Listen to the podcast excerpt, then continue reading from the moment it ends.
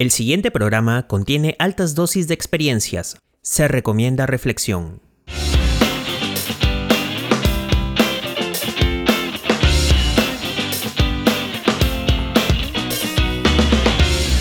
Hola, gracias por escuchar un episodio más de Alfa y Omega, cuyo inicio y fin es el aprendizaje. Soy Daniel Navarro y hoy vamos a tratar un tema muy interesante sobre los paradigmas en el aula.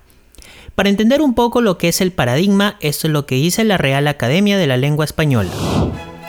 Paradigma, ejemplo o ejemplar, y a su vez es original, prototipo o norma representativa.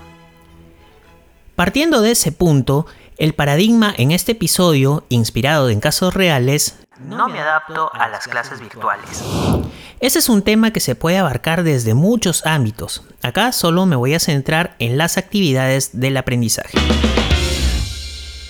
Dada la coyuntura, estamos obligados a dar clases vía plataformas virtuales como Zoom, Google Meet o en mi caso Microsoft Teams, pues tengo la dicha de dictar el curso de tratamiento digital de imágenes usando el software Photoshop.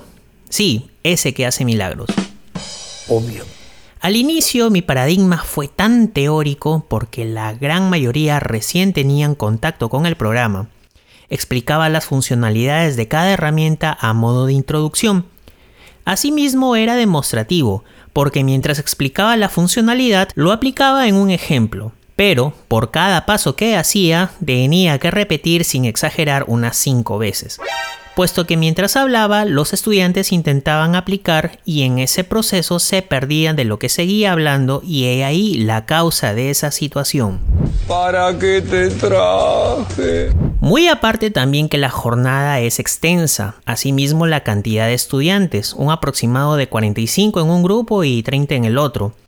Por ratos sentía que la voz se me iba y no daba tiempo para realizar la práctica en clase por lo que opté desde la sesión 1 a aplicar la técnica del foro, pero no a modo de redacción, sino utilizando la plataforma Flipgrid, ese que te permite responder mediante video las actividades encargadas, que por lo general eran comentarios sobre videotutoriales. Maravillosa jugada. Otro factor que pudo contribuir al problema es la conexión de internet, ya sea de mi parte o por parte del estudiante, o sus actividades extraacadémicas como por ejemplo, profe, estoy en el trabajo, o profe, estoy camino a casa, etc.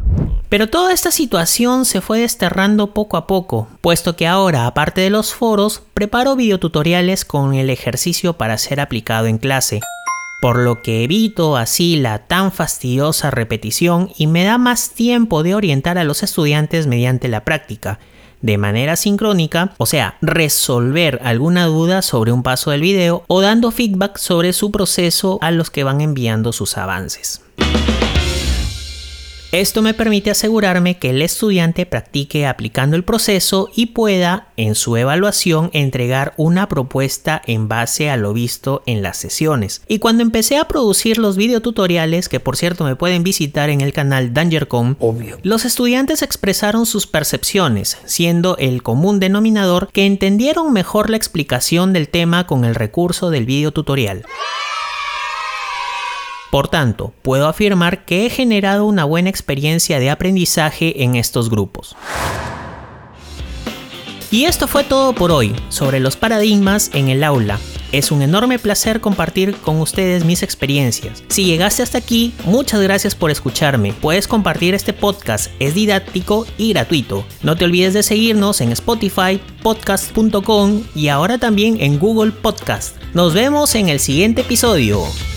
Hasta aquí el podcast Alfa y Omega.